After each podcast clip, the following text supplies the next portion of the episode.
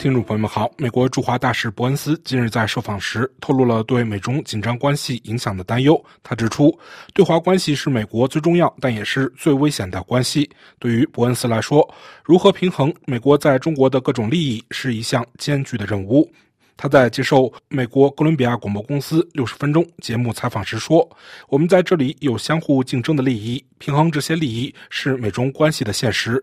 我们必须负责任的竞争，保持两国之间的和平，但我们也必须接触。” CBS 的报道提及，美国企业的首席执行官们曾经对中国趋之若鹜。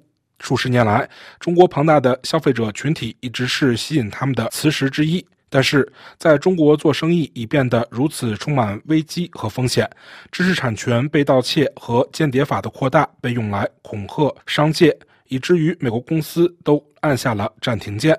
此外，美中关系变得充满争议，部分原因是北京对台湾和南中国海的武断行为增强。以及去年穿越美国大陆的间谍气球事件等等。与此同时，中国经济已陷入困境，出口增长放缓，地方债务庞大，青年失业率飙升等。伯恩斯在采访中提及，四十年来离开中国的资金首次超越了。从美国、日本、欧洲和韩国投资者中流入的资金。至于为什么，伯恩斯的解释是：这对中国这个经济体来说确实是个问题。这里有十四亿人口，他们必须保持增长，而外商投资非常重要。你问为什么？我认为中国政府向世界其他国家传递的信息存在矛盾。一方面，他们说我们对外国企业开放，我们希望美国、日本等国的企业来到这里。但另一方面，自去年三月以来，他们已经突击搜查了六七家美国企业，他们闯入美国公司，将其关闭，并提出我们认为毫无根据的指控。这些美国公司包括贝恩公司和明资集团。明资集团是一家为其他可能想在中国这里投资的公司做尽职调查的企业。去年遭到了突袭，该公司的五名中国员工被拘留，现在仍在拘留中。另一家美国咨询公司凯盛荣英也遭到了突袭，中国国营电视台对此进行了报道，以免传达的信息不准确。报道指责西方咨询公司存事间谍活动，窃取国家安全和军事机密。当被主持人问到北京希望投资回流，却在突袭美美国公司，伯恩斯说：“是的。”他们已经通过了一项反间谍法修正案，而且写得非常笼统，以至于美国商人可能会因为从事在世界其他地方完全合法且可以接受的行为而被指控从事间谍活动，收集数据以进行尽职调查，从而决定是否要投资一家公司或组建合资企业，对吗？主持人问道：“你认为中方害怕这些公司、这些尽职调查公司发现什么？他们在担心什么？”对此，伯恩斯回答说。你知道，我认为他们想控制有关中国人和中国公司的数据，因此我认为这是美国公司在这一领域开展业务的核心问题。与此同时，伯恩斯还表示，这里仍然存在美国公司的知识产权被盗的现象。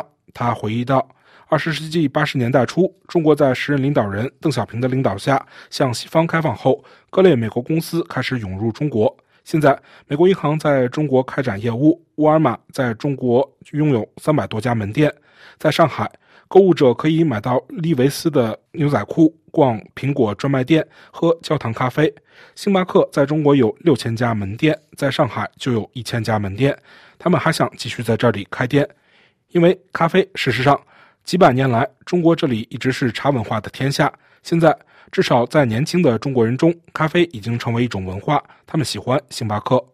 伯恩斯说：“如果你追踪中国从毛泽东逝世到中国向世界开放的历程，我们看到的是某种程度上的封闭。我们看到了党的集权，我们看到了中国人民在这里受到了更多的压制。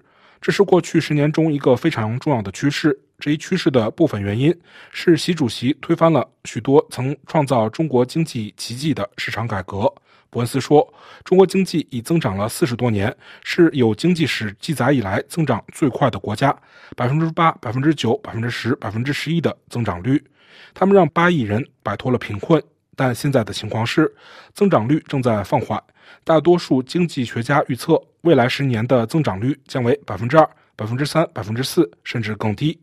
当被问及如果经济增长继续降低，是否可以支撑中国社会时，伯恩斯说：“这对他们来说很困难。我认为他们的优先事项可能存在相互竞争。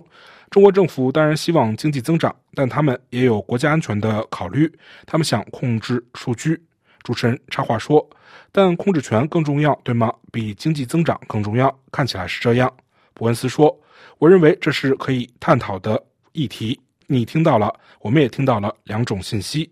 此外，伯恩斯还在采访中指出，对华关系这是美国目前在世界上最重要、最激烈，也是最危险的关系。我认为，在未来十年左右也将是如此。我们两国必须共同生活。我认为这是美中关系的最大的矛盾。中国是我们最重要的竞争对手，与此同时，中国又是我们的第三大贸易伙伴，这关系到七十五万美国人的就业。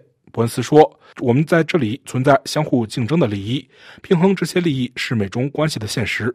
我们要竞争，我们必须负责任的竞争，确保两国之间的和平。但我们也必须接触。”听众朋友们，感谢您的收听，也感谢飞利浦的技术合作。